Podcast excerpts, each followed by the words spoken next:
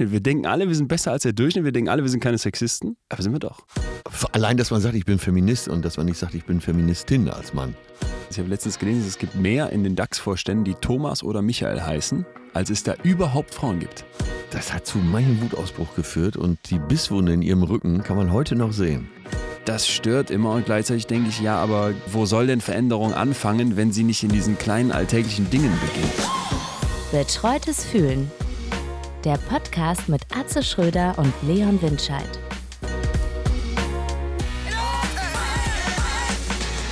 Obligatorische Startfrage. Wie fühlst du dich? Äh, so halb halb wie gehacktes. Sehr viel gearbeitet. Ja. Äh, Ich hatte ja vorher zu viel Urlaub gemacht, drohte zu verblöden und wäre kein Kandidat mehr für dich hier gewesen. Aber jetzt gerade äh, fühle ich mich äh, geistig sehr frisch und äh, finde es toll, dass ich so gefordert bin. Aber der Körper hätte jetzt doch gerne mal wieder ein Wochenende.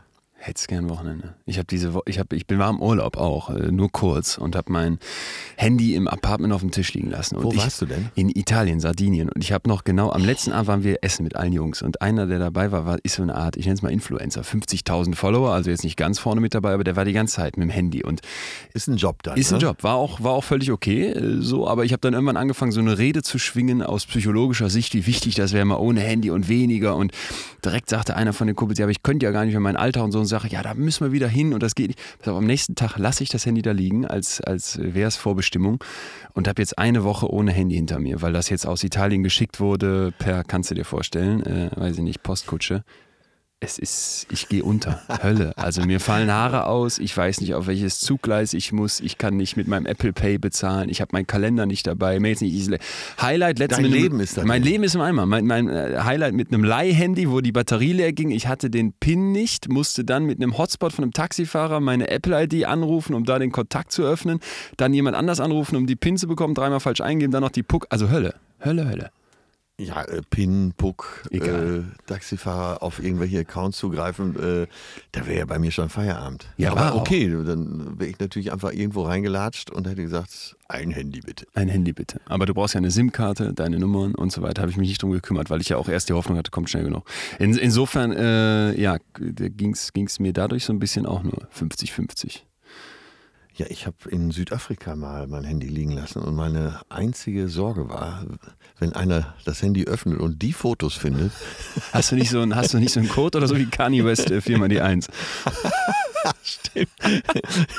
Obwohl der ist so bescheuert, da kommt dann wirklich keiner mehr drauf. Nee, ne? da kommt keiner mehr drauf. Das, ist, das, das traut man heute keinem mehr zu, so wie Passwort äh, Liebe oder Passwort. Kennst du denn die Situation, wenn du schon zweimal deinen PIN eingegeben hast und ja, klar. ein drittes Mal Hier, die letzte all Meine, ich habe ich hab mehrere, ich mache mehrere Karten so von der Bank, ne? Kreditkarte, Bankkarte, so. habe ich alles im Handy gespeichert mit so einem Code. Filou nenne ich das immer und dann dahinter erstmal die Telefonnummer meiner Eltern und die letzten vier Ziffern sind dann die, die Nummer von der Bankkarte. Kann ich mir nicht merken. Wenn wir drauf kommen, dann kommen bestimmt die rumänischen Banden auch da drauf. Ich saß mal im, im Auto, fuhr in Urlaub und hatte aus unerfindlichen Gründen Bargeld zu Hause. Ich weiß gar nicht so viel, äh, 800 Euro oder sowas. Und habe gedacht, jetzt bin ich weg, wo tue ich das hin? Ich muss das Geld verstecken im Urlaub, ne, wenn mal eingebrochen wird. Also alles in so einen Pizzakarton in Tiefkühltruhe. Dachte ich, genial, Ja, genial. ja. Sitz im Auto, höre ich glaube WDR 2. Äh, ja, jetzt Urlaubszeit und die Leute verstecken ihr Geld und denken natürlich an den absurdesten Orten. Standard ist Tiefkühltruhe. Ich denke, okay, scheiße, zurück, aber ja, ist nichts passiert. Weißt du, was so schockierend an solchen Meldungen ist? Dass Nee. man da immer feststellt, man ist Durchschnitt. Jeder ist Durchschnitt. Ja. Ja. Und man hält, und das noch viel schockierendere ist, dass man sich nicht für Durchschnitt hält. Genau, genau. Das ist, man ich, hält sich für was ganz Besonderes und Total. mit ganz besonderen Ideen. 90 Prozent der Autofahrer denken, sie wären besser als, als der Durchschnitt. Ja, vor allen Dingen in Deutschland. Vor ne? allem in Deutschland. Ja, das Reißverschlussverfahren, der kleine Idiotentest. Genau.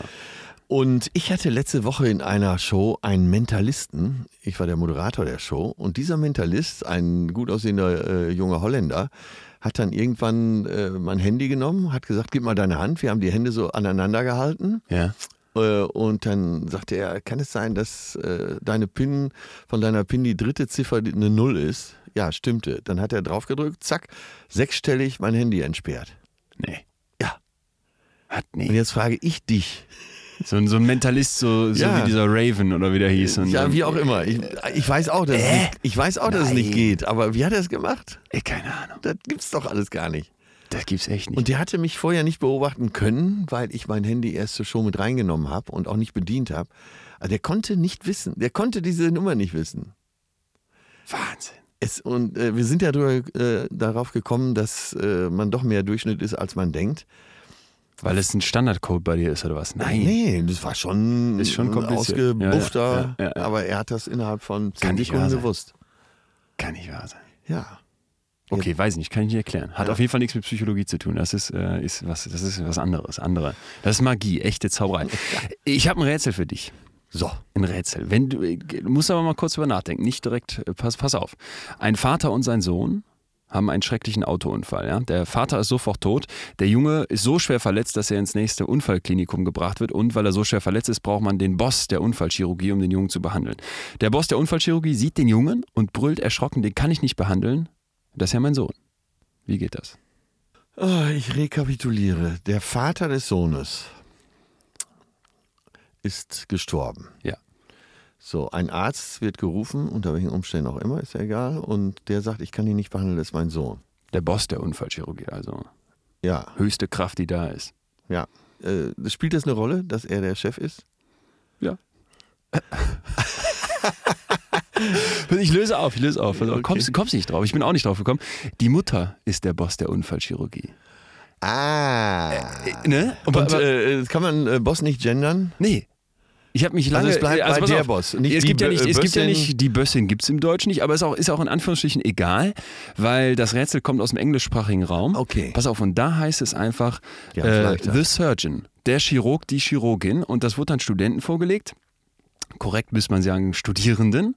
Und äh, die haben vorher auch gesagt, wir sind ja nicht sexistisch und nichts. Ne? Und trotzdem kamen da nur 14 Prozent der Leute auf, auf die richtige Lösung. Nämlich die Mutter kann ja auch eine Chirurgin sein. Äh, der Rest hatte dann so Ideen wie, der Junge hat zwei Väter. Und das war auch mein erster Gedanke. Da muss Ja. ja irgendwie was mit zwei Vätern Genau, sein. ne? sozialer Vater und Ja, genetischer oder- Vater und so. Da wollte ich auch gerade darauf hinaus, aber habe mir schon gedacht, dass es dann ja nicht sein kann, weil es so einfach ist. Interessant, schönes Ding. Und weißt du, warum Damit, ich dich das das- mein Wochenende gerettet. ich frage dich das, weil du bist für mich so als äh, in deiner Funktion als Atze so der prolligste Macho äh, vielleicht. äh, Jetzt hätte ich fast gesagt, nee, Mario aber ich glaube, der ist einfach nur, weiß ich nicht, der ist einfach nur bräsig. Also du verkörperst ja eine ganz bestimmte Männlichkeit und äh, ich habe dieses Rätsel einer Freundin gestellt, die ist ganz links, also die arbeitet auch für die Linke im Bundestag und äh, eine tolle Frau, ganz, ganz großartige Persönlichkeit und die ist so komplett auf diesem feministischen Trip und kämpft, ne? was ich gut finde, was ich super finde. Dann sage ich ja, pass auf, du bist auch eine Sexistin. Sagt die, nee, ist doch Schwachsinn, glaube ich nicht. Sag ich, pass hier folgendes Rätsel. Also ich hatte der das quasi noch getriggert, ne? Ja, ja. Die konnte es nicht lösen. Die guckt mich danach an und denkt, scheiße. Äh, Und und ich finde das Schöne an dem Rätsel ist aber wirklich Leuten, die denken, dass sie keine Sexisten sind, wie mit dem Durchschnitt. Wir denken alle, wir sind besser als der Durchschnitt. Wir denken alle, wir sind keine Sexisten. Aber sind wir doch. Ja, und was hat sie gesagt? Ja, war schockiert. Sie hat es nicht gelöst. War schockiert über sich selbst. War schockiert über sich selbst. Dass sie doch so alte Strukturen hat. ja, total. Denkstrukturen, ja, interessant. Ja, viele Männer sagen ja auch, ich bin Feminist, habe ich auch immer gedacht, bis ich auch auf verschiedene Arten entlarvt wurde. Klar, wenn man das über sich selber sagt, kann schon was nicht stimmen, ne? Nee, wahrscheinlich. Das müssen die anderen attestieren. Allein, dass man sagt, ich bin Feminist und dass man nicht sagt, ich bin Feministin als Mann, zeigt ja schon, dass man auf dem falschen Weg ist. Ich noch gar nicht drüber nachgedacht. Ja. Ach, herrlich. Ich dachte, wir beide können uns mal auf die Suche machen nach so einer Art, äh, ich nenne es mal männlichem Wegweiser für Weiblichkeit.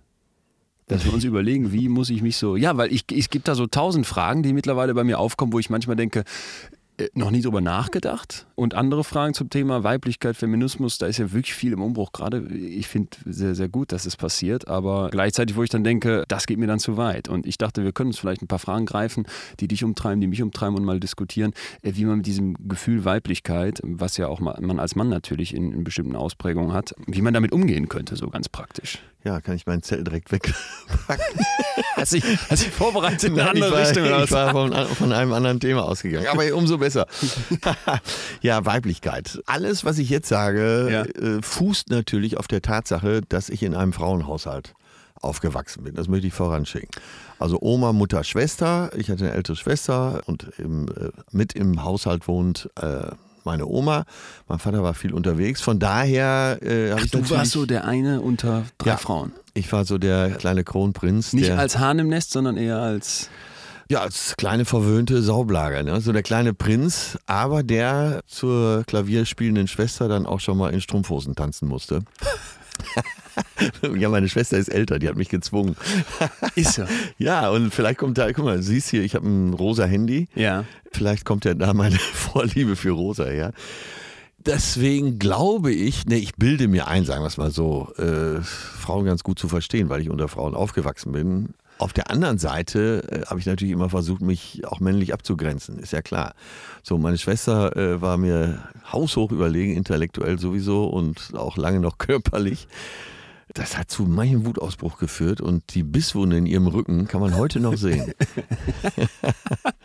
ja, aber das, äh, finde ich, drängt sich fast so ein bisschen auf. Aus therapeutischer Sicht hätte ich jetzt das Gefühl, jemand, der dann irgendwann sagt, ich werde äh, Atze Schröder, ich, ich ziehe mir die Cowboystiefel an, die enge Hose, habe einen trainierten Bizeps und laufe hier eben rum äh, wie der Macho-Mann, äh, der will vielleicht was kompensieren. Ach, das ist ja alles sehr augenzwinkernd. Und deswegen sind ja vielleicht auch immer mehr Frauen als Männer bei mir im Publikum. Ist das so? Ja. 60 äh, Prozent Frauenanteil, Echt? ja. Ach, hätte ich nicht gedacht. Nee, das, die meisten geben sich da überrascht. Ich war auch am Anfang sehr überrascht, aber äh, es liegt wohl an diesem Augenzwinkern. Bei mir in den Programmen, in den äh, Witzen, in den Gags äh, müssen ja meistens die Männer die Loserrolle übernehmen. Oder im Zweifel mache ich das ja auch selber. Also selbst wenn ich mich auf die Bühne stelle und sage, ich bin der Größte und äh, ja, nee, ist klar und wo hat der Frosch die Locken, haue ich mich ja meistens sehr charmant dann am Ende wieder in die Pfanne. Und sowas erkennen die Frauen. Und deshalb sind auch, glaube ich, äh, sehr viele Frauen bei mir im Publikum. Und gibt es denn da aber manchmal, weiß ich nicht, äh, Aufschrei des, des Widerspruchs, wenn du dann irgendwie, weiß ich nicht, du, du überspannst ja den Bogen. Total. Ich stehe auf der Bühne und sage zum Beispiel den Männern, Leute, äh, äh, die Frau ist sowas Wunderbares. Man muss einfach die Einzigartigkeit, den Individualismus, die, auch die Zickigkeit einer Frau, das sage ich dann so ganz langsam, nicht nur akzeptieren, sondern auch noch unterstützen. Man muss es fördern. Auch ihre Kompliziertheit. Und da mache ich eine kleine Pause und sage, ab und zu muss man sie aber durchbumsen, sonst kriegen sie Kopfschmerzen. und so wird alles immer wieder aufgelöst. In jede Richtung. Jetzt mal wieder in die Macho-Richtung. Und da gibt es ja Leute, die würden jetzt sagen, ist völlig drüber der Witz. Der Altherrenwitz. Ja, natürlich, natürlich. Aber ich mache mich ja an der Stelle über den Altherrenwitz lustig. Und das erkennen Frauen dann vielleicht Findest etwas du? eher. Weiß ich nicht. Findest du? Finde ich nicht. Ja, ich habe dir doch vor einiger Zeit erzählt, dass ich bei Pinkstings war. Äh, Ja. In Hamburg, der Verein für äh, Gendergleichstellung und Frauenrechte. Und die wären ja auch nie auf mich zugekommen, wenn sie nicht auch dieses Ironische an der Nummer erkannt hätten. Also äh, ich will mich da jetzt nicht besser machen, als ich bin. Ich Ja. bin, äh, habe sicher äh, noch sehr viel ganz traditionelle männliche Denkweisen und genieße die teilweise auch. Und du weißt, dass Frauen sowas in gewissen Situationen auch sehr genießen können, wenn man mal ein richtiger Kerl ist.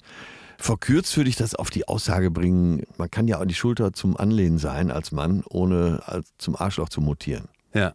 Und äh, da steckt es, glaube ich, drin. Ich glaube, dieses äh, Witz machen können und dass man eben in diesen klassischen Geschlechterrollen, männlich-weiblich, auch mal den Bogen überspannen darf, das muss irgendwie gehen. Ja, Ansonsten fände ich es fänd ich's irgendwie künstlich. Ich kenne Leute, die sagen, nee, es geht nicht. Und das finde ich schon übertrieben und das ist drüber.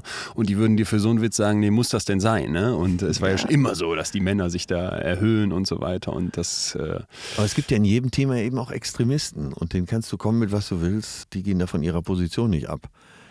Und äh, na, jetzt, jetzt wird schon fast langweilig, wenn ich sage, wie immer liegt die Wahrheit in der Mitte. Aber wahrscheinlich ist es tatsächlich so. Und in diesem speziellen Fall vielleicht umso mehr. Also es gibt, um es nochmal auf gut Deutsch zu sagen, es gibt Momente, da muss Frau Frau sein und Mann muss Mann sein. ja. Sonst hätte der liebe Gott da eine völlige Fehlplanung vorgenommen. Ich habe letztens von einer Familie gelesen, USA, ähm, die ziehen ihr Kind geschlechtsneutral auf. Die nennen das Zoomer, ne? also ist der offizielle Name ist irgendwie Zoomer und dann kürzen sie es ab mit Z, was so geschlechtsneutral ist wie möglich. Ja. Und die nennen das dann auch nicht he oder she, wenn die über das reden, sondern they. Oh Gott. Also jemand so ein königliches ihre, eure, ne? Um also quasi im gesamten Umfeld nicht aufzuklären, was das Kind für ein Geschlecht hat. Die haben also während der Geburt direkt zum gesamten Krankenhauspersonal gesagt, pass mal auf, klar, ihr seht jetzt gleich, was es für ein Geschlecht hat, aber halte das bitte geheim. Wir möchten das geheim halten. Die beiden wissen es auch. Aber das gesamte Umfeld, außer jetzt den allernächsten Leuten, wissen es nicht. Und äh, die erwarten dann eben, dass das Kind dadurch freier, äh, also befreit von diesen Geschlechterrollen aufwachsen kann, weil, und das habe ich gemerkt, als ich mir deren Instagram-Account angeguckt habe, war ganz interessant, äh, man begegnet ja so einem Kind sofort mit einer gewissen Erwartungshaltung. Also auf Ja. dem Foto 1 sah äh, dieses dann für mich Mädchen, die ist, weiß ich nicht, wie alt Zoomer ist, ich sag mal acht oder sowas, blonde Haare, schön glatt gekämmt, ne? irgendwie ein pinkes T-Shirt an, dachte ich, also, ist ja ein nettes Mädchen. Ne? Und das, warum behaupten denn die Eltern, dass man nicht wisse, ob es jetzt ein Junge oder ein Mädchen ist? Sieht man doch sofort, das ist ein Mädchen. Drei Bilder weiter, selbes Alter, die Haare so ein bisschen kürzer geschnitten in dem Moment, struppelig und irgendwie so draußen irgendwas am Machen, äh, so handwerklich am Spielen. Dachte ich, er ist ein Junge. Ja. Äh, Und das war für mich ein interessanter Moment, weil ich dachte, er ist völlig drüber und was die da machen, die Eltern, das finde ich Quatsch, das, das ist für mich lebensfern. Und dann dachte ich, ja, Moment mal, auch wenn ich keinen Bock hätte, jetzt dieser Zoomer zu sein, äh, war es interessant, mal für mich selber zu spüren, wie krass man direkt so einem Kind eine Geschlechterrolle gibt, obwohl man äh, nur ein Foto sieht. Und äh, was ist der Antrieb?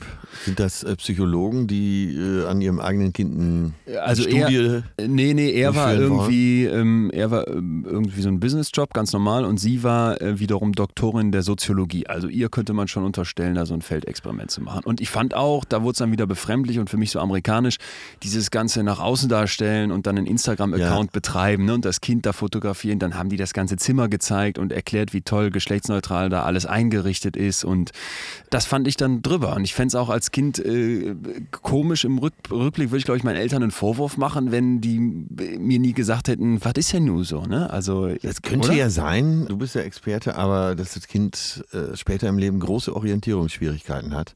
Mag sein. Äh, vielleicht züchten die da schon den nächsten Attentäter. Zoomer. He or she killed everyone. Ja, ich ja, ja, sieht gut aus als Headline. Aber es gab ja in den 70ern in Schweden mal, so, ich glaube von einem Psychiater-Ehepaar, ein Experiment, das Kind äh, gar nicht mit körperlicher Liebe zu erziehen und aufwachsen zu lassen. Also quasi isoliert in so einem fast gekachelten Kinderzimmer. Was so Da müsste man auch heute. noch mal googeln, was aus dem Ah ja. ein Auge geworden ist. aus dem Zyklopen. Gott. Das ist eine Höllenvorstellung. Ja. Ich glaube, Ähm, dass die Eltern viele- wahrscheinlich Breivik. Wahrscheinlich. Ja, Oder er ist es. In den 70ern wird ja hinkommen. ja meine ich ja. Äh, krass. Ja. Ja, wie auch immer, es, es ist ein äh, nicht nur abendfüllendes, wahrscheinlich lebensfüllendes Thema. Es zieht sich so an so ganz vielen, an so ganz vielen Stellen durch, habe ich das Gefühl. Also, Aber es geht ja auch um Sexualität. Wenn, äh, wenn man immer mehr anpasst, wo kommt die Spannung für die Sexualität noch her? Das frage ich mich. Das ist interessant, ja. Also du ich meinst jetzt als so alter Freudianer, den Ja. du ja schon mir um die Ohren gehauen hast. Nur ein Teil. Nur Achso, okay. Ja, Äh, Eine gewisse Relevanz hat er noch. Du, also nochmal ganz wichtig, äh, wenn du den Freund nicht gehabt hättest, der hat an vielen Stellen Unrecht gehabt, der hat natürlich immer alles auf dieses Sexuelle runtergebrochen, das ist sicher drüber. Da wollte Aber ohne den, ja, das können wir auch machen, aber Ja. ohne den hätte man ganz vieles von dem, was man heute über die Psyche weiß, was der angestoßen hat, nicht gehabt. Und deswegen sage ich, äh, wäre den Anfängen, der hat wichtige Sachen gemacht.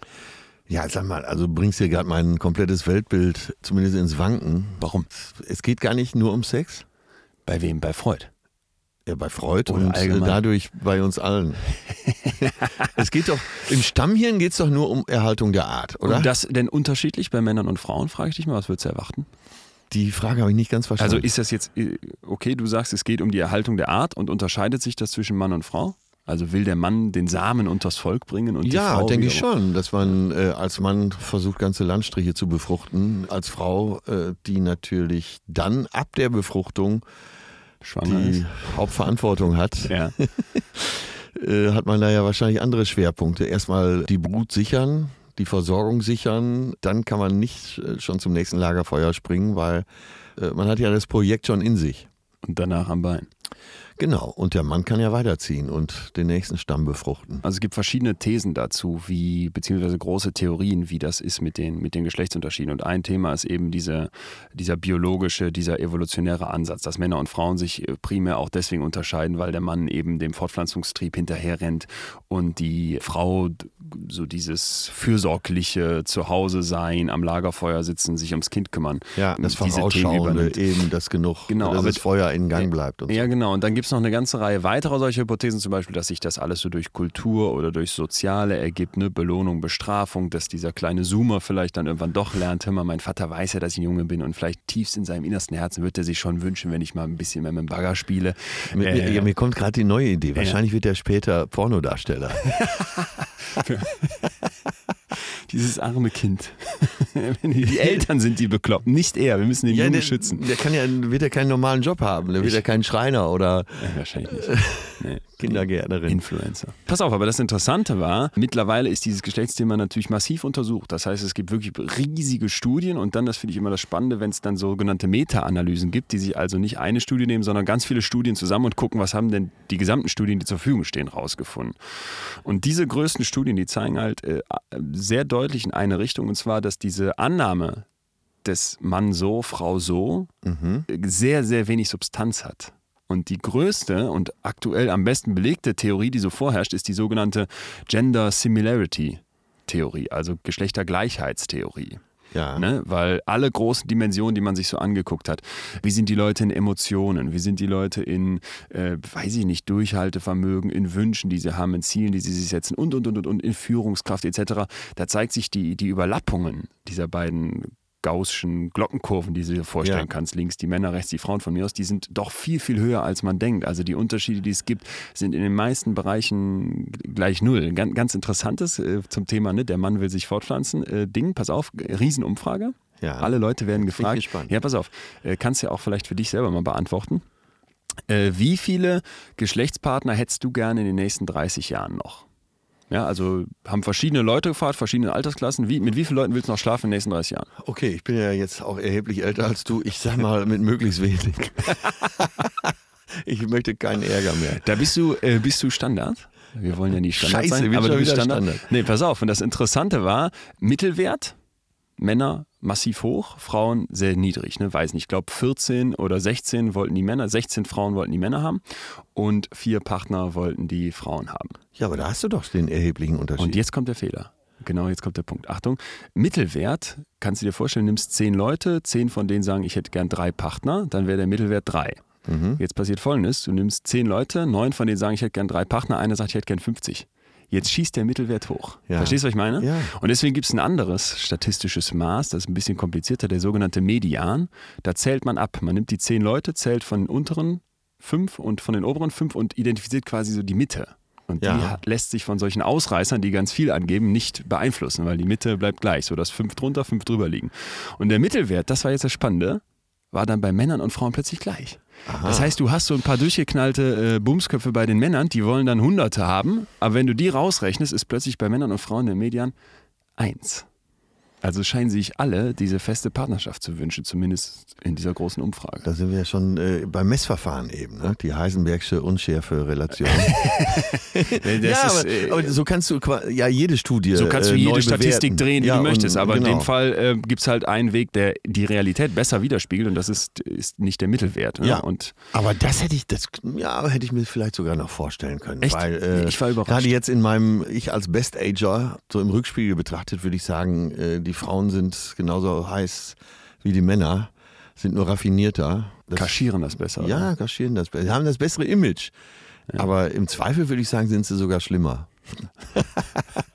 Und äh, auf sowas kommen meistens, also da müsstest du auch nochmal drüber nachdenken. Passt zum Thema Weiblichkeit hier. Und zwar, ich stelle fest, immer wieder, immer und immer wieder, Ja. dass äh, die Kumpels, die nur Brüder hatten, Wie ich? schneller auf die Frauen reinfallen als äh, die Kumpels, die auch eine Schwester oder mehrere Schwestern hatten. Am besten mehrere Schwestern. Weil, wenn du nur Brüder hast, dann fällst du schneller auf weibliche Raffinesse hinein. Da heißt es, ja, aber sie hat doch das und das gesagt. Ja, und dann sage ich natürlich als jemand, der im Frauenhaushalt aufgewachsen ist, ja, das meint die ja nicht. Die meint ja das und das. Ja, aber die hat das doch so gesagt. Ja, weil Frauen meinen sowas nicht.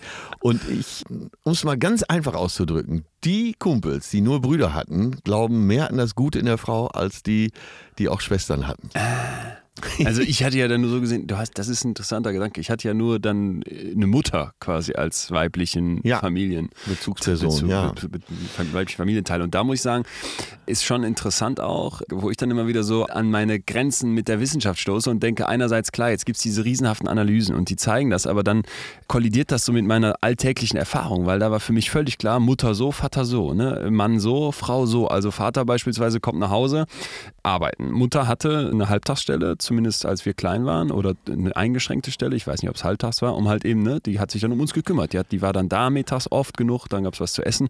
Also äh, doch klassischer, als man vielleicht äh, so sich das gedacht hätte von seinen Eltern, weil meine Eltern eigentlich auch offen, hätte ich jetzt gesagt, sind und sowas, aber die waren ganz klassisch. Und wenn meine Mutter wegen irgendwas sauer war auf uns, Ja. dann war die ja nicht sauer, sondern die ist ja dann enttäuscht. Die war ne? enttäuscht. Die war enttäuscht, Junge. Das, hat dir ein äh, schlechtes Gefühl gegeben. Das, gibt, das war mir für mich ganz katastrophal. Also wenn meine Mutter enttäuscht war, mir war ganz schlimm. Anders, wenn der Vater nach Hause kam, der wusste überhaupt nicht, warum Mutter sauer ist. Der ist dann aber plötzlich einfach ausgerastet. Er hat mich mal genommen als Kind und unter äh, die kalte Dusche gestellt. Noch mit so einem, ich weiß nicht, war nur so halb angezogen. Und das war wirklich... war, Weil du was verbrochen hast? ich hatte irgendwas verbrochen. Nee, nee, nee, ich hatte, nee, nee, nicht jetzt, äh, der war kein Ausraster überhaupt Kein-. Ich hatte kein irgendwas, Hund- ich hatte irgendwas verbrochen. Also, ne, jetzt Ja. war jetzt keine Ohrfeige, sondern war so eine pädagogische klare Alternative. Ansage, ne? Ganz klare Ansage. Aber danach vorbei. Ja. Danach Ja, vorbei. ja, ja, ja. Vater, Mutter. Also diese Unterscheidung, die man dann so irgendwie so immer wieder sich mit Anekdoten vor Augen ruft, ich finde das ganz schwierig, mir da dann immer wieder zu sagen, nee, nee, nee, Leon, besinn dich eines Besseren. Die Wissenschaft sagt aber, es gibt keine Unterschiede zwischen Männern und Frauen, weil ich so viel aus dem Alltag das Gefühl habe, doch gibt es eben doch, doch gibt es eben doch. Ne? Und da fällt mir das noch ein, jenes, solches, dieses. Und dann denke ich immer, da stimmt doch was nicht. Ja, so ein typisches Verhalten. Ich möchte noch einen positiven Aspekt des Nicht-Schwestern-Habens Ja. anführen. Und zwar kannst du wahrscheinlich länger ein erfülltes Sexleben haben, weil für dich das Mysterium Frau, auch das Mysterium weibliche Sexualität größer ist. Ach, weil du dann schon ganz früh nackt, du hast eine Äh, nackte Frau gesehen. ja, und ja, meine Schwester war zwei Jahre älter und dann, äh, klar, dann kriegst du schon mal was erklärt, wie es läuft. Und dann hast, ist dies ist so etwas früher entmystifiziert. Das heißt, ich, ich begegne auch im äh, Sexualakt einer Frau eher als Gynäkologe. Ach, du bist dann da auf so einer wissenschaftlichen Sprache. Ja, äh, das habe ich vergessen dir zu erzählen. Ich bin auch Gynäkologe. Auch noch. Allerdings Hobbygynäkologe. Ne? Ja, das war gut. Ist so dieses alte Muster, dass man einer Frau sagt, ich bin zwar kein Gynäkologe, aber ich schaue es mir mal an. Da habe ich was für dich so aus dem Bereich Schwestern, äh, wo ich eben keine Erfahrung habe, was mich interessieren würde. Und zwar, wenn Frauen furzen. Das ist etwas, was dir als Nicht-Schwesternhaber massiv äh, vorenthalten bleibt, ne? Weil Menschliches und allzu Menschliches. Mütter machen sowas, würde ich sagen, sowieso irgendwie nie oder sehr selten. Und äh, wenn man keine Schwester hat, also Ja, Frauen, äh, Frauen vermeiden das ja insgesamt sehr gerne. glaube ich auch. So, Frauen stehen auf einer Party und sagen, äh, ich esse jetzt nicht von diesem so und so Salat, weil da kriege ich immer Blähung. Ja. Und Männer denken sich, super, her mit dem Zeug, da kann ich mal so richtig gleich einen richtigen Heckhusten ablegen hier. Ja. Aber das ist doch jetzt genau das Klischeehafte, was die Ja. Eltern bei dem Zoomer wahrscheinlich nicht wollen und wo man doch jetzt eigentlich sagen müsste, äh, ist das nicht auch, ist das nicht genau das, was so das Quadratkopfmäßige ist, das, was einen so in eine Enge treibt? Weil warum soll jetzt eine Frau nicht furzen dürfen? Das ist ja völliger Schwachsinn eigentlich. Das heißt, der Zoomer, äh, der habe ich schon gesagt, das Zoomer, Das, das Zoomer. äh, wird irgendwann alle schlechten Eigenschaften haben. Die schlechten der Ja. Frauen und die Ja. schlechten der Männer. Also er wird, Ja. was ist denn das Schlechte einer Frau? Er wird zickig furzen. Sagen wir's mal Zickig furzen. Aber findest du nicht, dass das was oder ist, oder er mal- furzen und sagt, was schaust du denn so blöd, du Idiot? Dann riech halt woanders hin.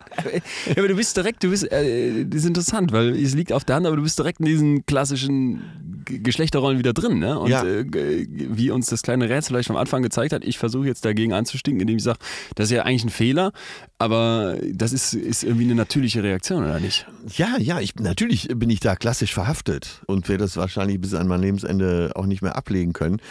Ich empfinde da aber so ein großes Glück dabei. Also äh, so. wenn manchmal äh, Frau so richtig Frau ist und ja sich eben auch richtig als Frau gibt. Du weißt, dass einige Frauen da äh, manchmal auch richtig drin aufgehen können und sagen, jetzt bin ich einfach Frau, jetzt, jetzt ziehe ich mich so an, jetzt äh, unterstreiche ich meine Weiblichkeit. Und dann gibt es eben auch bestenfalls gemeinsam äh, die Tage, wo er dann sich richtig als Mann fühlt. Und ja, und oft kommt da, entspringt da sehr viel Glück. Wann fühlst du, wann fühlst du dich denn mal so richtig als Mann?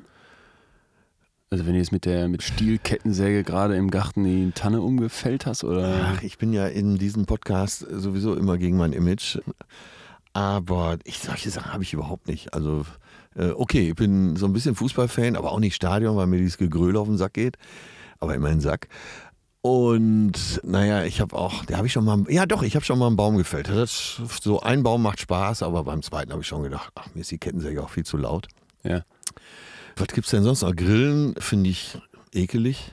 aus vielen Gründen natürlich. Äh, aber es wäre jetzt so eine typisch männliche Sache. Ne? Am Grill stehen und wow, ich äh, wende hier die. Ne? Auto? Auto, ach nicht. Auch nicht, ist nicht so. Scheiße, ey. Hallo? Ja, Äh, könntest du mich, du bist doch sowas wie ein Arzt, könntest du mich gleich mal wirklich untersuchen? Hat man das Gefühl jetzt. Ja. Ja, vielleicht eben auch aus meiner Sozialisierung heraus. Das wäre das wär jetzt, das Mit wär den jetzt, drei äh, Frauen, Deswegen ja. ist jetzt die, die, die Frage, die sich umgekehrt anschließen muss. Gibt es Momente, in denen du dich weiblich fühlst? Ja, ich habe zu Hause eine rosa Küche am rosa Hände. Sowas gefällt mir. Ich habe jetzt für Nightwash haben wir acht Shows gemacht äh, mit mir als Moderator. Konnte ich aussuchen, welches T-Shirt ich anziehe. Ich hatte acht Folgen lang ein rosa T-Shirt an. Ja, ja. Ist das Weiblichkeit? Oder ist das wollte nicht gerade einfach drauf ne? hinaus? Äh, gefällt mir einfach. Nee. Auf der anderen Seite bin ich schon auch ein richtiger Kerl. Ja, Segeln, Risikosportarten, äh, überhaupt Risiko finde ich klasse. Das ist übrigens ein der, der bist wieder Standard. Also im Bereich von Risk-Taking, so nennt man diese Eigenschaft, ne? äh, da sind Männer deutlich vor Frauen. Ja, habe ich mir gedacht, ich habe ja jetzt gerade auch in mir gekramt, was Ja. so äh, typisch männlich ist. Dann bin ich in der Lage, ein Hotelzimmer innerhalb von zehn Minuten in ein Chaos zu war verwandeln. ohne da Vorsatz. Rein, das sieht aus, ja.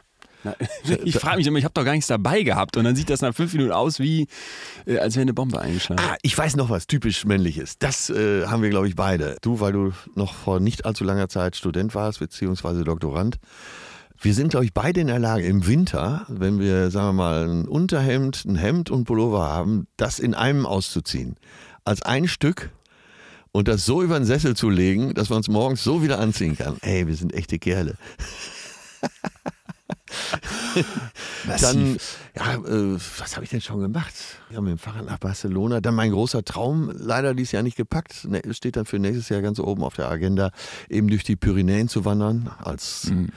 Ja. Lohnser, lonesam Steppenwolf, Ja. draußen zu schlafen. Ja, doch, ich bin schon ein echter Kerl. Komm. Bist schon. Ja, oh ja. Ja, total. Ja, ich versuche halt einfach zu vermeiden, ein Arschloch zu sein. Vielleicht ist das dann schon wieder weiblich. Äh, ge- genau, und das finde ich ist was, wo man sich mal, glaube ich, ein bisschen das aufbrechen muss und nicht sagen muss, Männlichkeit ist, äh, weiß ich nicht, Ja. Kettensäge, Fußball und was du gerade gesagt hast, durch Ich die Pyrenäen wandern. ich habe gerade äh, Nee, mit nee. dem Arschloch Blödsinn geredet. Äh, Und, und weiblich ist, ich habe eine pinke Küche und ein, äh, ein pinkes Handy, sondern ich glaube, was man muss diese Dimension einfach mal ein bisschen größer machen. Es gibt ja schon zwei klassische Stereotype und das meint auch der Begriff. Also männlich ist irgendwie ne, äh, eher durchsetzungs-, machtbetont, weiß ich nicht, rau, robust, wie auch immer. Frau ist eher äh, auf das Soziale, vielleicht auf das Sprachliche, auf so einer auf so einer zwischenmenschlichen, äh, fürsorglichen Komponente. Das sind ja schon Teile des Ganzen. Aber äh, was ganz wichtig ist, glaube ich, dass man sich vor Augen führt, naja, auch als Mann kann ich eben beide Ja. Dimensionen haben. Ne? Und äh, ich habe immer das Gefühl, auch als Frau kann ich natürlich beide Dimensionen haben. Also Angela Merkel zum Beispiel hat ja durchaus zahlreiche Aspekte, wo ich sagen würde, das ist, ist sehr männlich, ne? Oder hat Ja, was mir fallen äh, Männliches. viele Frauen in Führungspositionen ein. Eigentlich ganz viele selbstbewusste Frauen, die klare Anweisungen geben. Wo du als Mann gern noch vielleicht drum herum reden würdest und die sagen, Quatsch, das machen wir jetzt so und Ja. so. Ja, und, und Äh, Oft bei Hausfrauen auch beobachtet, weil die müssen ja auch fertig werden.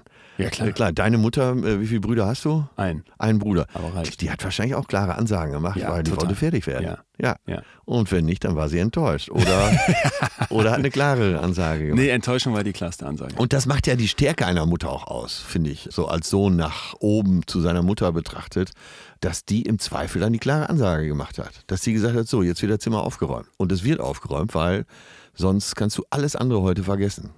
Ähm, ist ja eine klare Ansage. Ja, und, und, und genau das ist, glaube ich, das, wo man mal, wo wir vielleicht mal drüber nachdenken müssen, das mal auseinanderzunehmen, gedanklich und wegen mir unbedingt auch immer gesellschaftlich.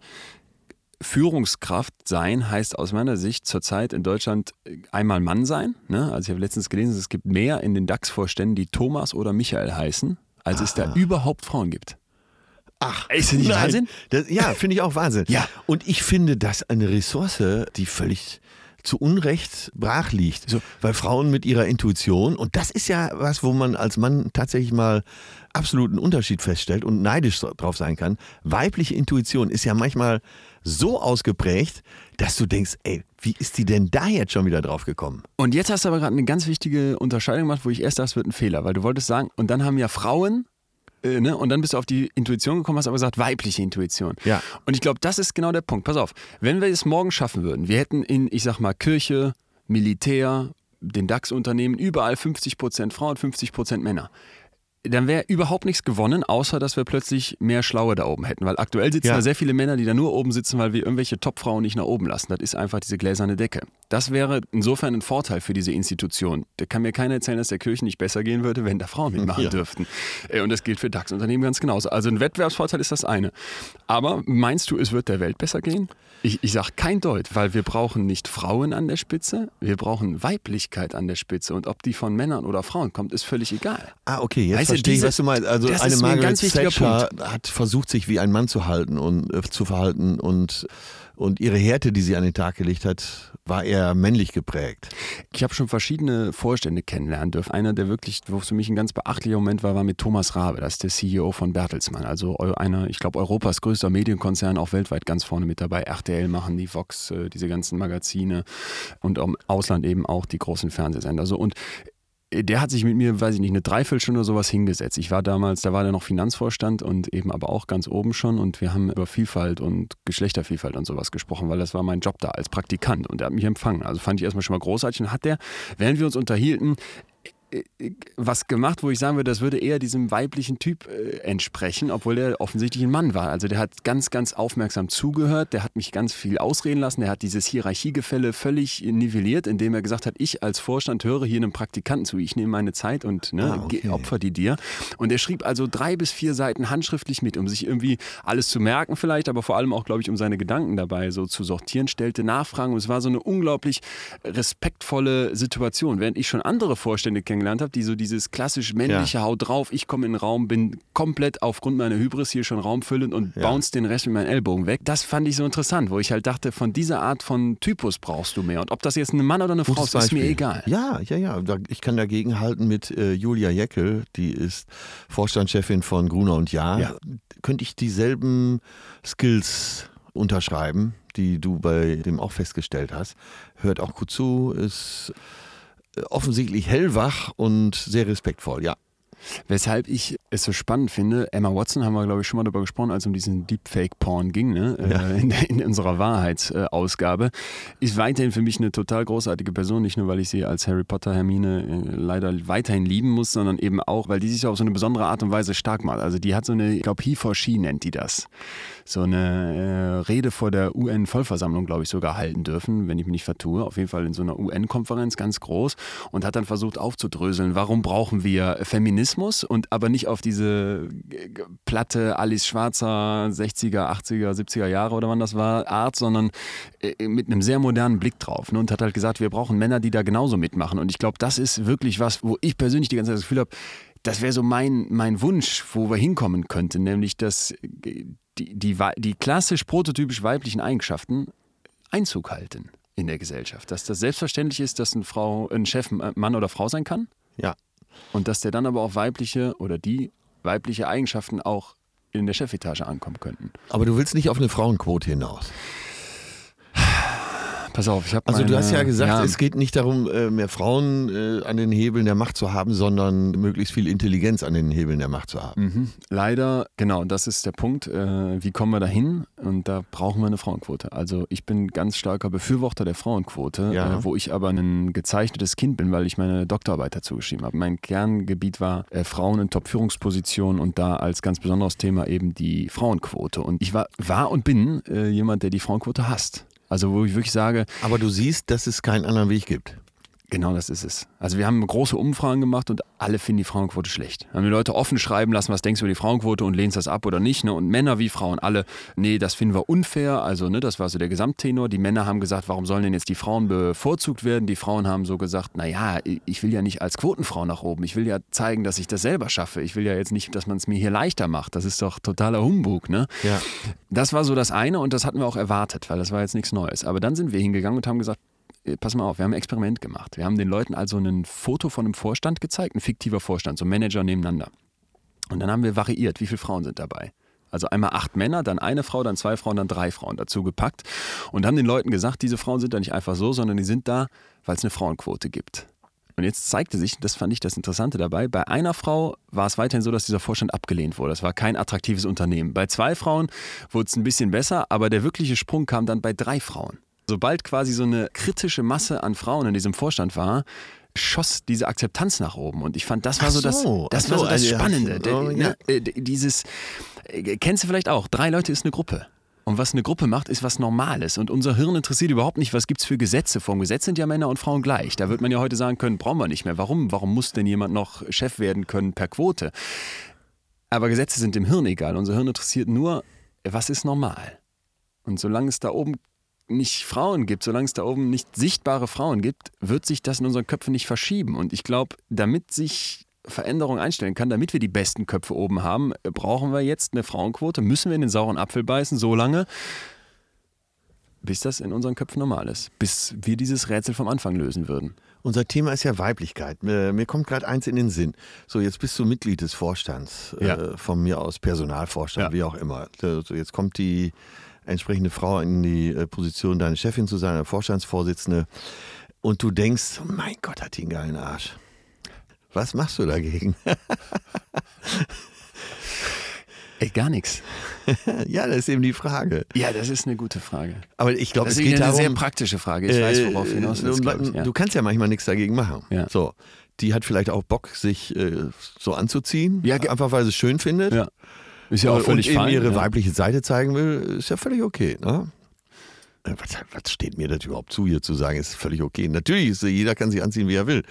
Aber du kannst natürlich nichts dagegen tun, dass du dann denkst, mein Gott, die so nächsten Freitag haben wir ein Seminar, dann Ich pass auf, ich kann das mal mit Mach einer ganz ich mal meine Aufwartung. Äh, ja, mit einer ganz praktischen Erfahrung füllen. Ich hatte letztens einen, in einem Business-Kontext einen Moment, äh, führe ich jetzt nicht weiter aus, auch äh, sitzt eine Frau gegenüber, beziehungsweise sitzt da mit mir in diesem Meeting und die hatte einen extrem kurzen Rock an, so einen schwarzen kurzen Rock. Und der war auch noch so ein bisschen kaputt gerissen. Also es war jetzt kein, das war so ein, so ein Jeans-Ding, wo man dann noch so, so Vintage. Vintage-mäßig noch an den Oberschenkeln kaputt gerissen hatte, sodass im Prinzip nur noch vor dem entscheidenden Bereich so, so ein Stofffetzen hing. Die saß mir dann gegenüber und das relativ breitbeinig. Also äh, ohne, wirklich, ich meine jetzt vollkommen ernst, ohne irgendwie böse Absicht, du liest, äh, wenn du deinen Blick durch den Raum schweifen liest, sahst du im Prinzip alles. Also du sahst, Ja. ne? Und dann Aber einfach ich, selbstbewusst. ja, selbstbewusst und ich würde vor allem sagen, äh, in Anführungsstrichen in Kauf nehmend, dass man die Unterwäsche sieht. Das betrifft jetzt Männer und Frauen, sieht ja jeder und ist jetzt vielleicht nicht unbedingt der, der Moment. Und da dachte ich, äh, wie könntest du mir jetzt einen Vorwurf daraus machen, wenn ich da plötzlich denke, hoppla, da hingucke, weil das ist jetzt völlig egal, ob ich die Person attraktiv finde oder nicht. Das ist einfach so ein Moment, wo ich mir denke, hat es einerseits vielleicht nichts verloren, andererseits, wenn es dann was mit mir macht, wer kann mir daraus einen Vorwurf machen? Ein Kumpel von mir arbeitet in Düsseldorf in der Werbeagentur, die haben jetzt so, äh, da sind so ganz viele so Influencer-Leute ne, und ganz viele scheinbar Mädels, die sich auf Instagram entsprechend darstellen in dieser Werbebranche und die haben jetzt einen, einen Order rausgegeben, dass man bestimmte Kleidungsordnung einzuhalten hat. Also die Röcke müssen da jetzt wieder eine bestimmte Länge haben. Da kannst du mal sehen, man, äh, egal welches politisches oder religiöses System, am Ende kommen wir alle im Iran raus. Wahrscheinlich. Ja, aber aber nochmal praktisch gedacht, vielleicht auch wieder deine Lebenserfahrung. Ey, die, was mache ich denn jetzt, wenn ich jetzt nicht nur den, den Blick habe da, sondern ich sage mir, ich würde die, jetzt Chefin ist jetzt ein bisschen blöd, so ich will jetzt vielleicht nicht jemanden anmachen, der bei mir im Vorstand ist, aber im Club. Ja. Ich stehe im Club und will jetzt einen Mädel antanzen, rumkriegen, ganz klassisch rumkriegen. Äh, Wie weit, was ist jetzt noch erlaubt? ja, okay, dieses Rumkriegen, da äh, muss ich ja schon wieder ein Veto einlegen. Äh, Warum? also rumkriegen heißt ja, du versuchst jemanden zu irgendwas zu bringen, was er eigentlich gar nicht will. Nee, Verführung äh, meint Verführung. dasselbe. Meint dasselbe. Ist du, so? Ja, äh, verführen heißt doch, ich bringe jemanden äh, zu einer Sache, die er eigentlich so gar nicht wollte. Echt? Ja. Könnten wir vielleicht sogar mal noch eine Sonderfolge drüber machen, Verführung. Exkurs. Ja, und äh, da geht es ja auch darum, dass die Werbung uns verführen will und so Ja, weiter. klar. Und da siehst du, äh, so diese Fallen lauern überall. Äh, Aber weiß ich nicht. Nee, äh, ich hatte schon durchaus Momente, wo, was heißt Momente? Ich, ich erinnere mich an einen Moment, da wurde ich verführt, umgekehrt Ja. und fand das nachher gut. Ja, natürlich. Ja, natürlich. Also, da kannst du mir doch nicht sagen, das war gegen mein Interesse. Das war vielleicht gegen eine gewisse anfängliche, äh, wie soll ich sagen, also, Distanziertheit. du hast dich wahrscheinlich einfach nicht getraut vorher. Ja, vielleicht auch so. äh, Deswegen genießen wir Männer das ja meistens, wenn wir verführt werden. Äh, Aber, aber du hast meine Frage noch nicht beantwortet. Was ist jetzt noch okay? Also, oder warum ist das überhaupt, du hast es jetzt direkt abgetan mit, das wäre überhaupt nicht okay, weil man ja jemandem anderen was aufdrängt. Ich, ich weiß es nicht. Ich habe manchmal so das Gefühl, so dieses, diese rumkriegen, wirklich dieses Wort rumkriegen. Wie du sagst, es gibt immer diesen Turning Point und ab dann läuft plötzlich. Dann Ja. klutscht man rum und was sich dann noch so ergibt, Um kann den Verstand bringen. Auch das Um meint ja, Verstand dass jemand bringen. den Verstand ausgeschaltet Ja. hat, um dann das zu tun, was er eigentlich nicht wollte. Ja, aber Äh, das muss doch noch okay sein.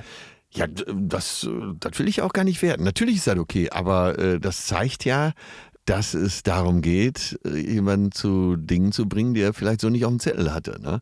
Ich weiß es auch nicht. Diese ganze Baggerei und so, die halte ich ja eh für völlig sinnlos. Echt? Wir sind beim Thema Weiblichkeit und ich habe beim, auf dem Hundeplatz Folgendes gelernt. Also bei uns zu Hause, wir hatten bisher immer nur Hündinnen. Okay. So, und es ist im, im Wolfsrudel zum Beispiel so, dass äh, ein Wolfsrudel fast immer von einer äh, Wölfin angeführt Ja. wird. Ja.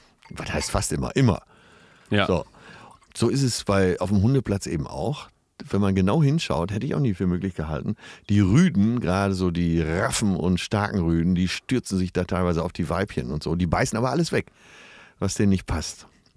Und dann kannst du sehr genau beobachten, wenn die einen mögen von diesen Rüden, dann machen die den schon klar.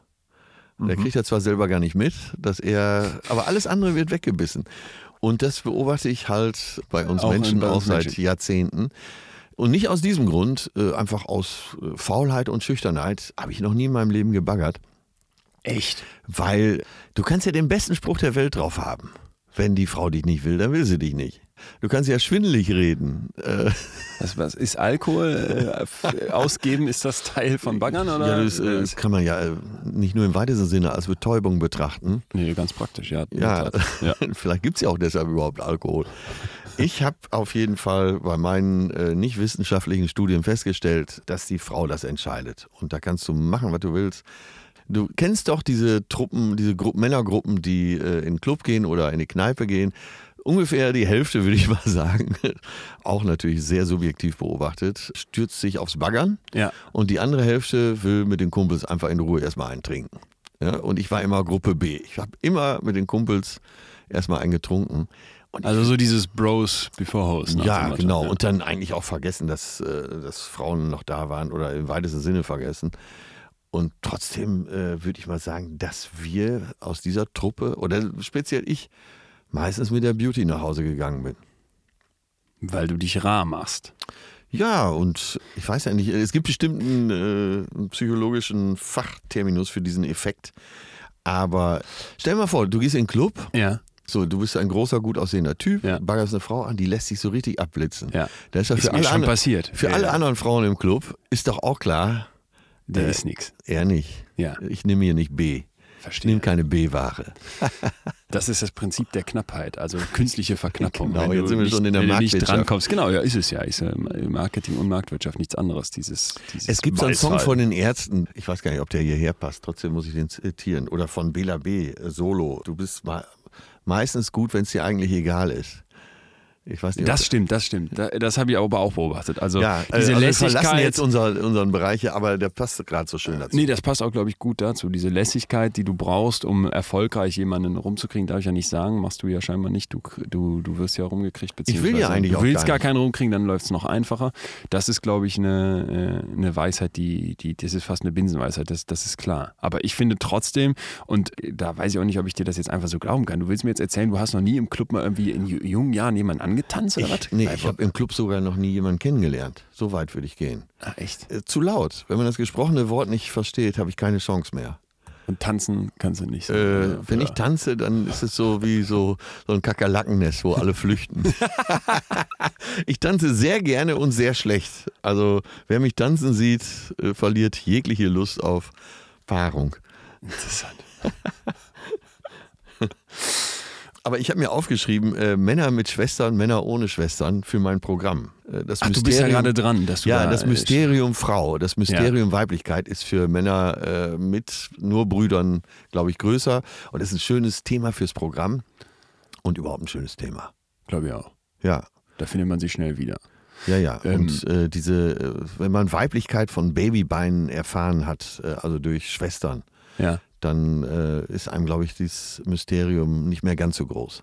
das ist interessant, ja. Das kann ich mir vorstellen, habe ich so noch nie drüber nachgedacht, aber das kann ich mir vorstellen.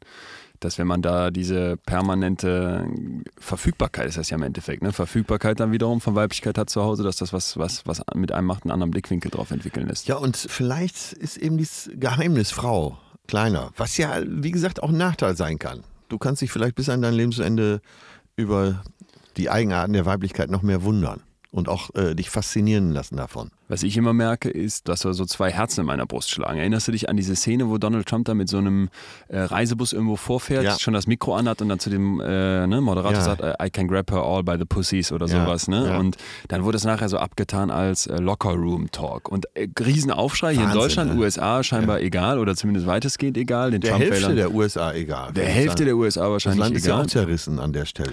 Total, aber für mich war das, war das Spannende daran, dass ich so einerseits dachte, ja, natürlich politisch korrekt ist das überhaupt nicht und als amerikanischer Präsident sowieso auch nicht und der Typ ist ja auch, glaube ich, 70 oder sowas, da denkt man, ja, sollte man mal ein bisschen, ist der, oder? ja, Sollte ja, man vielleicht ja. mal so ein bisschen äh, andere, also das machte mir insofern Sorge, als ich dachte, wenn man so mit einem fremden Journalisten schon spricht, wie ist man dann noch äh, im ganz Privaten? Aber, und da, darauf wollte ich hinaus, diese zwei, diese zwei Herzen, die da in mir schlagen, dass ich so denke, diesen Locker-Room-Talk und mit den Jungs zusammen einen auf Macho und immer die und jenes und solches, ne, wenn man da unter sich im ist. ersten Gang bis Da- 80 und so. Genau, das kenne ich auf der einen Seite, aber dann kenne ich auch äh, Liebes-WhatsApp, die ich verschicke an die, an die äh, Göttergattin oder sowas, wo man dann plötzlich sein Herz ausschüttet, wo mir es unfassbar peinlich wäre, wenn die Jungs das dann wiederum sehen würden. Weißt du, so dieses nach außen dargestellte und dann Ja. dieses innere, aber doch macho, sexistisch sein und dann so denken, naja, vielleicht jetzt nicht original Trumps Spruch, aber solche Sprüche, die, die fallen in meinem Umfeld doch, wenn ich mit den Jungs unterwegs bin, mitunter schon. Aber da kann ich dich beruhigen. Das machen die Frauen auch untereinander. Da gibt es auch äh, Locker Room Talk.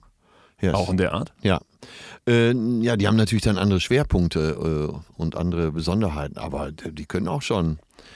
Äh, also, wenn du jemals so einer Frauentruppe beim Mädelsabend zugehört hast, da schläfst du auch nur noch mit Licht im Flur, zumindest für eine Woche.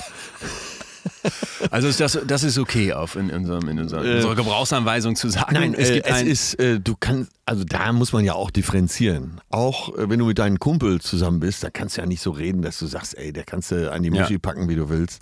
Äh, Nein, das geht, das denke ich auch, das nicht geht okay. nie, das ist, das ist nie okay. Und das, wenn Ja. jemand das cool finden würde, äh, was, was soll das für jemand sein? Ja, genau. Also ich fand das auch ekelig, ab, absto äh, total abstoßend. Ja. Äh, Aber wenn du unter deinen Kumpels sagst, ey, die hat so einen Knackarsch, ich habe äh, letzte Woche mir dreimal darauf eingegriffen, dann ist ja schon fast ein Kompliment. Und das ist okay. Ja, ja. Was, was ich noch. Wie immer ist die Grenze fließend. Die Grenze ist fließend. Äh, was, was ich noch interessant finde, ist, was ich das Gefühl habe, so sehr durch diese, also Feminismus ist ja mittlerweile Teil, ist ja, ist ja Teil der Popkultur fast, ist ja, ist ja sehr Mainstream geworden. Beyoncé mit, mit Ja. einem T-Shirt, ne? Und, Man sagt ja äh, auch fast gar nicht mehr Feminismus. Sondern? Äh, Gendergleichstellung. I'm a Feminist sehe ich. Ja, das- ja, von ich- Dior gab es doch dieses T-Shirt für 300 Dollar, natürlich von Näherinnen aus Bangladesch. I'm a Feminist oder irgendwie so. Ja, natürlich von Näherinnen aus Bangladesch, die sollen ja auch profitieren. Klar. Das war jetzt zynisch. Aber ähm, ähm, komischerweise habe ich, wenn ich bei Pinkstings bin, Ja. das Gefühl, das Wort äh, Feministin fällt gar nicht und Feminismus selten. Es geht eher um Gleichstellung. Also das Aufholen. Ja. Und wie wirst du da eigentlich angenommen? Also gibt es da Leute, die das Augenzwinkern nicht verstehen? Mit Sicherheit, ja. Also im Verein selber, die sind schon so äh, professionell mit dem Thema da nicht. Die, Ja. äh, die gehen da locker mit um. Ja. Speziell äh, die Chefin Dr. Meryl Smeedle, Ja. die ist sehr selbstbewusst und äh, auch, sieht gut, sieht sehr gut aus, äh, gibt sich auch sehr weiblich und ist trotzdem ein ganzer Kerl. Und das sind ja dann oft so Frauen, die, die in Führungspositionen viel erreichen. Ja, also ich würde, die könnt, ich könnte mich besser, glaube ich, bei ihr anlehnen an ihrer Schulter als sie bei mir. Natürlich alles mental gemeint und nicht körperlich. Oder wenn ich so drüber nachdenke, meine mein Patenkind, mit der ich dann Ja. mich sehr gut verstehe und äh, die Mädchen. Mädchen 26 äh, stundenlang kann ich mit der über alle möglichen Themen sprechen und die würde ich auch schon als äh, fast beinharte Feministin einordnen, obwohl die das, Stell dir mal das. Wort äh, Feministin nicht benutzt. Das hat noch sowas, hat noch sowas Alice Schwarzer mäßiges. Ja, ne? genau. Ali Schwarze ist bei denen ja komplett Ist durch, ja. durch, Äh, weil, und- weil die zu sehr äh, schwarz-weiß und den Lagern denkt. Wobei ich manchmal denke, die, die ist einfach, die, deren Zeit ist vorbei, weißt du, was ich meine? Ja, als die, viel als die, erreicht. Viel, viel erreicht. Das ist genau das, wo ich dann denke, das ist das, was jetzt unfair ist. Ich meine, dass die drüber ist und als dieses Video gesehen, als sie da diese jungen Frauen mit Kopftuch so angeht, also äh, Wahnsinn, da müssen wir nicht drüber reden, aber Deswegen sollte man im Spätwerk vielleicht sich etwas zurückhalten. etwas ne? zurückhalten. Aber in der Sache ursprünglich 100 äh, in der Zeit ja 100 Pro. gekämpft. Ich möchte ein Beispiel bringen, äh, passt gut dazu. Und zwar, es gab doch dieses Streitgespräch mal zwischen Verona Poth und Ali Schwarzer. Damals noch bei Kerner. Ja. Und dann, äh, Verona hat sich ganz gut geschlagen, hat sich, äh, hat so ihre äh, zur Schau gestellte Weiblichkeit verteidigt. Dann wurden so alte Fotos von Alice Schwarzer gezeigt, die ja früher auch ein super steiler Zahn war, mit Minirock und äh, Lackstiefeln äh, bis zum Knie und so. Womit sie auch gar nicht haderte, das auch selber ganz gut fand. Nur die Frage, die sich mir stellte, war vorm Fernseher, mit wem würde ich jetzt lieber einen Abend verbringen? Mit Verona Poth oder mit Alice Schwarzer? Jetzt heute oder damals? Das ist ja so lange auch noch nicht her. Nee, ich meine, Alice Schwarzer ist ja Achso, auch nee, so jetzt äh, schon nee, der heutigen Alice Schwarzer. Der heutigen Alice Schwarzer versus der heutigen Verona Poth. ja. Ist Verona Poth, äh, spielt die dumm oder ist die dumm? Ach, die hat so eine Bauernschleue. Also sie ist so an der äh, Hotelbar, ist Ja. sie fast unschlagbar. Ja. Ist ja letztendlich auch ein Hamburger Mädchen, was äh, Schnäpse gut wegpumpt. Ich würde nicht so, so weit gehen, dass sie eine begnadete Säuferin ist, aber sie ist kurz davor. Und sagt dann auch schon mal so Sätze, so beim Schnäpschen, wo man, wenn man fragt, wo ist denn Franjo? Scheiß auf Franjo, Prost. Also. Aber, ähm, also ich habe durchaus schon Abende mit äh, Verona verbracht. Naja, es ist schon unterhaltsam. Man muss nur äh, Teile seines Gehirns äh, auch mal ruhen lassen und ist da voll im Boulevard unterwegs. Also thematisch auch. So, und mit Alice Schwarzer habe ich beim Fernsehpreis mal äh, nach der Veranstaltung einen netten Abend an der Hotelbar gehabt. Sehr interessant. Und im Echt? Zweifel würde ich sagen, gehe ich lieber mit Alice Schwarzer eintrinken, weil von diesen Lametta-Torten gibt es ja genug, aber so ein großer Geist wie äh, Alice Schwarzer, den trifft man ja auch nicht alle Tage. Ich denke immer, dass so eine Verona Poth, die soll ja machen, was sie will, wie sie aussieht, wie sie rumläuft, wie sie sich gibt, völlig fein. Aber ohne solche Menschen wie eben Alice Schwarzer, der, wann, wann war die denn groß? 68er ist die doch bestimmt so diese Zeit, oder? Ja, äh, die Gründung der Emma, also Ja. der Zeitschrift Emma ist glaube ich in den 70er Jahren und dann sagen wir so Mitte 70er bis Ende 80er war ihre große Zeit. So, und da damals war ja die Situation nochmal eine ganz andere. Und ich denke, ohne dass solche Leute da vorpreschen, ohne dass solche Leute da sagen, ey, wir gehen den nächsten Schritt, äh, verändert sich nichts. Und deswegen denke ich immer, äh, wunderbar, Verona, Lametta und weiß ich nicht, ausstrahlen, dass man gemachte Brüste hat und ähm, so von drei bis Spinat zählen kann. Aber andererseits, da ist nichts Gehaltvolles bei. Und ich denke Ja, dann, genau. da ist mir fast ein bisschen schade dann so. Findest du fast an jeder Ecke. Ja klar, und Alice Schwarzer ist in der Zeit groß geworden und hat viele Erfolge errungen, als Frauen, als meine Schwester sonntags noch keine Hosen tragen durfte. Sowas, genau Ja. sowas. Genau. Und da, äh, da finde ich, das ist, ein, das ist noch ein Punkt, äh, wo mich deine Meinung interessieren würde. Und zwar, weil ich da selber immer vor so einem Konflikt stehe. Ich hatte ja am Anfang von der Freundin erzählt, die, der, die so sehr feministisch ist von der, von der Linkspartei und so, ne, der ich eben dieses, ähm, dieses Rätsel gestellt habe. Die gehört auch in so eine Clique, ich weiß jetzt gar nicht, ob sie selbst, aber so aus deren Dunstkreis, mit, da hatte ich mal mit ein paar Leuten zu tun, unrasierte Beine, komplett unrasierte Bikinizone und unrasierte Achseln, wo ich dann davor stand und ja, fast erschrocken war, wie eklig ich das fand, weil ich dachte, ich bin ja auch aufgeklärt und offen und sowas, ne? Und merkte aber, das ist so gar nicht, gar nicht meins. Und dann dachte ich, äh, wie wird sich das vielleicht für irgendwie so ein Opa angefühlt haben, als wenn dann deine Schwester jetzt an einem Sonntag eine Hose angezogen hat? Oder wie wird sich das für Männer angefühlt haben, als die ersten Frauen den übrigens von äh, Yves Saint Laurent erfundenen Hosenanzug trugen? Haben die auch I gesagt und Äh. Nee, aber waren, war nur, ja schon, waren äh, noch nicht weit genug? Ja, da sind wir im Bereich Ästhetik oder empfundener Genau. Ästhetik. Wenn du Männer siehst in kurzen Hosen, äh, in, sagen wir mal in meinem Alter, Ja. in deinem Alter sicher noch okay, kurze Hose, vielleicht sogar etwas zu kurze Hose, äh, weiße Socken, Sandalen und den, auch eklig. und den 70er Jahre Busche unterm Arm, ist auch irgendwie eklig. Aber dann bist Aber du jetzt auch um der Meinung, Ästhetik. unrasierte Frauenbeine wären eklig? Findest du jetzt nicht dein. Ja, findest du aber eklig. das ist mein persönliches äh, Genau, da- äh, ästhetisches Empfinden. Das, das heißt, da würdest du jetzt sagen, das ist jetzt keine Unterjochung der Frau, das ist keine Regelvorschreibung, sondern das ist einfach eine Art von modischer Vorgabe? Ja, es gibt ja Frauen, die stehen auf durchtrainierte Männer und es gibt Frauen, die stehen eher auf die Leptosomen. Um das jetzt mal vorsichtig auszudrücken. Die einen stehen mehr auf Körper, die anderen mehr auf Geist.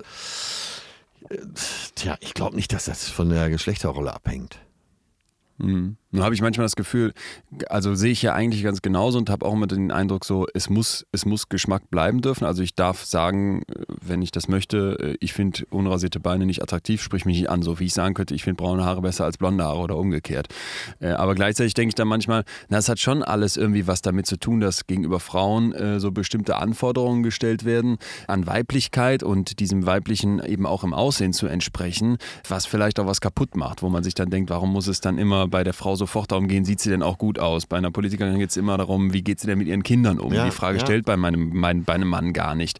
Also diese Kleinigkeiten, ne? ich bin letztens äh, äh, irritiert darüber gestolpert, man sagt herrlich ne, für was Schönes und Ja. dämlich für was Dummes. Und das sind so diese Sachen, so der Herr und die Dame, das sind äh, Sachen, die, die schleifen sich doch ein. Das macht doch was mit uns. Ja, äh, muss, muss ich mir auch noch abgewöhnen. Ich benutze das Wort herrlich so gerne. Ja. Äh, dämlich kann man drauf verzichten, weil es auch kein schönes Wort ist. Da sollte der gute alte Eierkopf doch wieder zum Einsatz kommen. Oder Tonto. Wer ist denn Tonto? Äh, Tonto ist das spanische Wort für Trottel. Ah. Äh, Tonto del Pueblo ist der Dorftrottel. Herrlich, ne? Tonto del Pueblo. Deshalb hier nochmal eine kleine, kleine Empfehlung. Lass das Wort dämlich weg und einfach den Tonto. Der, der Spanier hatte. Verdeutschen. Äh, Tonto finde ich super. Der Spanier hatte eine Zeit lang, ich meine, es angepasst, äh, Los Minus Valores. Mhm. Die Minderwertigen für Behinderte. Wo, ne, wo man, glaube ich, auch wieder, finde ich zumindest ganz Behindert kritisch ist ja merken auch muss. ein äh, äh, behindertes Wort. Ja, sag, sag, darf man das nicht sagen? Wieso? Weiß ich nicht, aber- Weiß ich nicht, aber ich finde Minus Valores, also ne, Ja. die mit weniger Wert, das ist ja etwas, was, wo Sprache sich massiv auswirkt. Und manchmal ist es so, dass ich da sitze und denke, wenn sie jetzt zum Beispiel, wenn ich dann Münster mitbekomme, Riesenaufwand. Alles Briefpapier, alle Schilder, äh, alle Visitenkarten von den Unileuten müssen geändert werden, weil es nicht mehr Studentenwerk heißen darf, sondern jetzt Studierendenwerk heißen muss. Oder wenn es so beim Gendern im Text dieses äh, Kreuz, dieses Sternchen und dann Chefinnen ne, oder mit so einem Schrägstrich oder einem großen I, das stört immer und gleichzeitig denke ich, ja, aber äh, wie, wo soll denn Veränderung anfangen, wenn sie nicht in diesen kleinen alltäglichen Dingen beginnt? Und ich tue mich da total schwierig mit, ne? dann anstatt Studenten, Studierende zu sagen, weil ich es auch so albern finde. Man sagt ja auch nicht die Backenden, aber Ja, so ein bisschen Mühe muss man sich, glaube ich, schon geben. Ich Ne? glaube auch. Und dir fällt sicher noch leichter als mir, weil ich noch mit anderen Strukturen aufgewachsen bin. Aber ich muss mir da auch immer wieder in den Arsch treten. Und das muss auch so sein, wie du gerade schon sagst. Äh, natürlich ist es anstrengend, aber es ist doch nur anstrengend, weil wir anders sozialisiert wurden. wahrscheinlich. Ja, und mit anderer, mit anderer Sprache auch sozialisiert wurden. Aber man muss da schon hellwach sein, finde ich auch. Apropos Sprache, muss ich eine Sache dich noch fragen. Gina Lisa. Ja, Äh, Was sagst du? Dieser Fall äh, habe ich, hab ich gelesen, bevor, bevor wir uns äh, Ja. richtig kannten, das ist ja auch schon was her. Da korrigiere mich, ich versuche mal kurz zusammenzufassen. Äh, du machst eine Werbung äh, für Würstchen irgendwie. Es gibt eine neue riesengroße Wurst. Du misst die mit einem Zollstock nach und sagst irgendwie im Rahmen von verschiedenen Sprüchen, äh, danach hätten sogar Gina und Lisa irgendwie eine Traumatherapie nötig oder irgendwie ja, sowas. ja. Und Ich weiß auch nicht mehr genau. Ich weiß nicht mehr genau, aber es ging auf jeden Fall darum, dass wenn man jetzt diese lange Wurst, so dann die Assoziation entsprechend schlucken müsste, äh, Ja. wie das sonst vielleicht beim Blowjob, Ja. so war jetzt mein Gedanke, Ja, korrigiere mich, ja, warte, natürlich. genau, spielt darauf Es an. entsteht im Kopf. Es entsteht im Kopf. Und da gab es dann Shitstorm der Zu Extraklasse. Recht. Zu Recht. Also der Spruch war scheiße. Letztendlich ist er noch nicht mal besonders witzig. Wie es oft so ist, denn am Ende eines langen Drehtages haben wir den noch mitgemacht. Der ist sogar von einer Texterin geschrieben worden. Ach, der ist nicht von dir. Den hast nee, du so nee, der hingelegt ist nicht von bekommen. mir. Also, Nee, nee, also die ganze Werbung ist ja nicht, dass ich da vor der Kamera stehe Und dir mir spontan. Ah, okay, nee, äh, also es gibt Autoren da Ja. und der Spruch war sogar von einer Autorin. Und dann haben wir den noch mitgemacht, ohne dass ich lange drüber nachgedacht habe. Es war dumm von mir, da nicht zu sagen, äh, Leute können wir nicht machen. Ja, aber irgendwann war er draußen. Der war gar nicht, äh, der war gar nicht besonders geschaltet, aber lief aber irgendwo mal irgendeiner hat den ausgegraben und Ja. den dann prominent gemacht. So, ich kriegte einen Anruf von einer äh, Bekannten und mein, die meinte, sag mal, hast du das wirklich gesagt? Und ich habe gesagt, nee, habe ich nie gesagt, weil ich das schon vergessen hatte. und dann war es so geil im Laufe des Tages. Ich war gerade auf einer Wandertour auf Malle und hatte nicht ständig Empfang. Aber im Laufe des Tages braute sich da ein Unwetter zusammen. Also wo ich morgens nach dem Anruf noch gedacht habe, naja, versendet sich, war es so am frühen Nachmittag schon klar, bei Express und Bild taucht jetzt was auf. Und so gegen Abend war der Shitstorm äh, komplett. Da habe ich auf den Sack gekriegt, das kannst du dir nicht vorstellen. Und da ich muss sagen, zu Recht. Ich habe zu Recht auf den Sack gekriegt für den Mist. Was, hat, was war das, was dich daran, weshalb du das sagst? Was hat dich daran gestört? Dass mir das durchgegangen ist. Dass ich nicht aufmerksam genug war beim Drehen zu sagen, nee Leute, mach ich nicht. Danach Na, aber du machst ja die ganze Zeit solche äh, Witze. Jetzt war es ja, in dem Fall so, dass aber es ich noch achte diesen. immer drauf, dass es eben nicht in den Bereich abgleitet. Also, Also es ist immer frech, aber nie ätzend. Und der Spruch war halt ätzend. Und seitdem achte ich halt noch wieder mehr drauf. Es gab durchaus Situationen, wo äh, von irgendwelchen Redaktionen oder eben auch Werbe, Werbern bestimmte Sprüche kamen, wo ich dann gesagt habe, nee, mache ich nicht. Das war ja noch dieser, die, das war ja noch das, weshalb es ja besonders prekär wurde, eben das, äh, ich glaube damals dann ja wahrscheinlich noch in der Schwebe dieser Vergewaltigungsvorfall äh, ja, ja, stand. Dann ne? hat die Äh, Bildzeitung natürlich alles schön zusammengefügt. ja. Ja, Allerdings interessant, ich weiß nicht, ob du es noch weiter verfolgt hast, aber schlussendlich wurde sie ja dann verklagt und in der Revision auch nochmal, also wurde bestätigt das Urteil, dass sie da eine Fehlaussage gemacht hat, dass sie zu Unrecht zwei, zwei Leute der Vergewaltigung beschuldigt hatte. Ja, es gab ja dieses Filmchen, was dann auch. Äh, als Beweis dienen sollte, was die Ich muss gestehen, ich habe das äh, voyeuristisch mir angeguckt, du auch? Hast du es mal gesehen? ja, 100 Mal bestimmt. 100 Mal besch- Ja, aber es ist ja ganz, ist ja ekelhaft, es ist wirklich ekelhaft. Ich muss dann, also an der Stelle, wo, es dann, wo sie dann wirklich irgendwie so sagt, sie sagt ja irgendwie sowas wie nein, nein oder so. Nein, aber da geht es um was anderes. Okay, aber es gab Aber sie dann nachher einen Gutachter, der hat gesagt, äh, K.O.-Tropfen, wie sie dann erklärt hat, können nicht im Spiel gewesen sein. Danach hat sie wohl scheinbar auch noch weiter Liebes-SMS an den Typen danach verschickt. Ja, am Und nächsten dann, Tag haben die sich ja alle auch wieder getroffen, ne? Auch in, dem, äh, in derselben Wohnung. Ja. Also war das doch dann im Endeffekt. ich bin die, kein Zeuge. Die, die, nee, ist auch egal. ich ja ich, dafür gibt es ja ein Gericht. Wenn Ja, dann ein Gericht genau. am Ende sagt, das war eine Fehlaussage und die Ja. wurde dir dann zu Tagessätzen verknackt, also auch nicht wenig, die musst du richtig zahlen, weil die zwei Männer ver, ähm, beschuldigt hatte, sie vergewaltigt zu haben, was äh, laut diesem Gericht, laut den Gutachtern nicht der Fall war.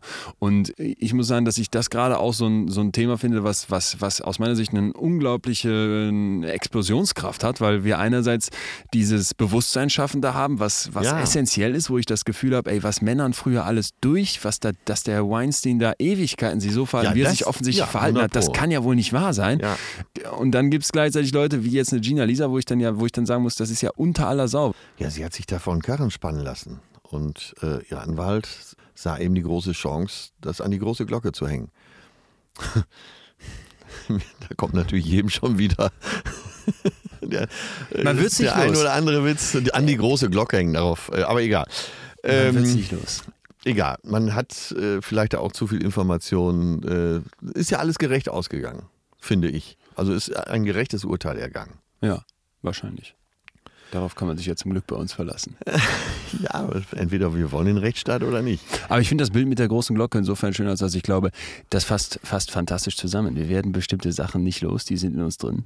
Das Rätsel wird man wahrscheinlich auch noch in 50 Jahren den Leuten stellen können, äh, hoffentlich in Ja. 100 Jahren vielleicht nicht mehr. Bis dahin muss noch richtig was passieren. Wir haben heute einen kleinen Wegweiser aufgestellt und ich würde sagen, ist die große Glocke doch ein schönes Schlussbild. Ja, die große Glocke passt ganz gut, die wir immer wieder in Sachen Weiblichkeit läuten müssen. Ab jetzt, jeden Tag. Ja, seid wachsam. Mach's gut. Du auch. Das war Betreutes Fühlen. Der Podcast mit Atze Schröder und Leon Winscheid. Jetzt abonnieren auf Spotify, Deezer, iTunes und überall, wo es Podcasts gibt. Aus meiner Sicht gibt es kein Thema, was in dieser gesamten Medienlandschaft, den Ratgebern, den Talkshows, den Hirschhausens und so weiter so falsch dargestellt wird wie äh, Glück. Der Umgang mit Glück. Ah, ich finde, okay, das ist wirklich ja. ein Wort, wo ich auf die Barrikaden gehe. Und deswegen würde ich gerne nächstes Mal mit dir nicht über Glück, sondern über ein aus meiner Sicht viel besseres Konstrukt sprechen, nämlich Zufriedenheit. Zufriedenheit. Ja, okay. Und all seine Auslegungen. Und eben auch dieses Wort Friede, was da drin ist. Ja, genau, du sprichst es direkt an. Das Wort, dass das Wort Frieden in Zufriedenheit steckt, das ist für mich ein ganz, ganz wichtiger Punkt. Ich glaube, dieses Hinterherrennen, haben wollen von Glück, was heute so in Mode ist, ne, mit diesen ganzen Glücksratgebern und Coachings, das macht einen mehr kaputt, als dass es hilft. Ah, ich freue mich drauf. Zufriedenheit.